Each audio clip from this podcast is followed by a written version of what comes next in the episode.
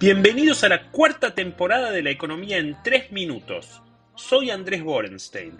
Presenta Cushman ⁇ Wakefield, especialistas en inversiones inmobiliarias corporativas. Auspicia Galileo Fondos. Invertí con confianza. Invertí inteligente. No queda nada. Última semana antes de que se defina la elección menos esperanzadora que vimos en estos 40 años de democracia.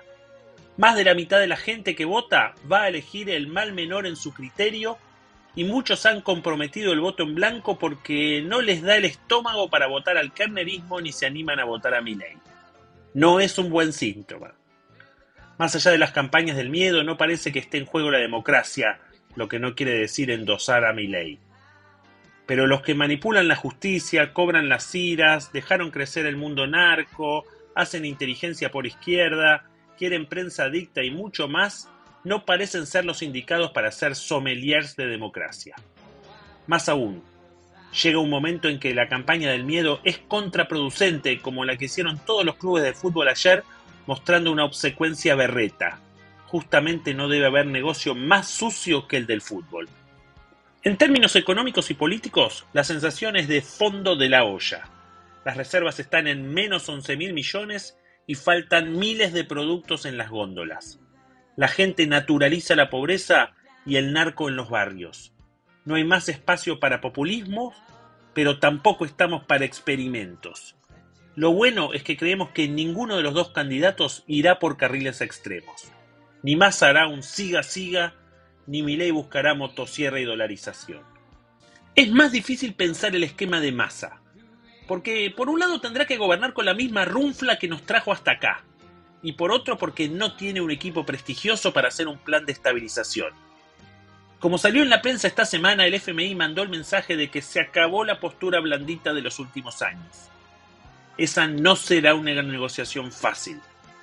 Massa buscará ablandarlo desde sus contactos en la Casa Blanca, pero vamos a ver si esta vez saca un conejo de la galera y qué dicen los chinos de ese conejo. Además, vale hacerse la pregunta si el masismo es mejor o peor que el carnerismo. En el caso de Milley, la filosofía económica es menos problemática y se entenderá más rápido con el FMI, sobre todo si archiva la dolarización. Pero la gobernabilidad, inexperiencia de gestión y estabilidad son temas no menores a considerar.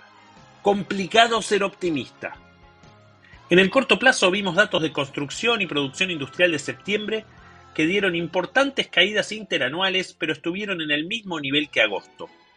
Parecería que pese a la aceleración de la inflación y los faltantes, la economía no está cayendo como se esperaba.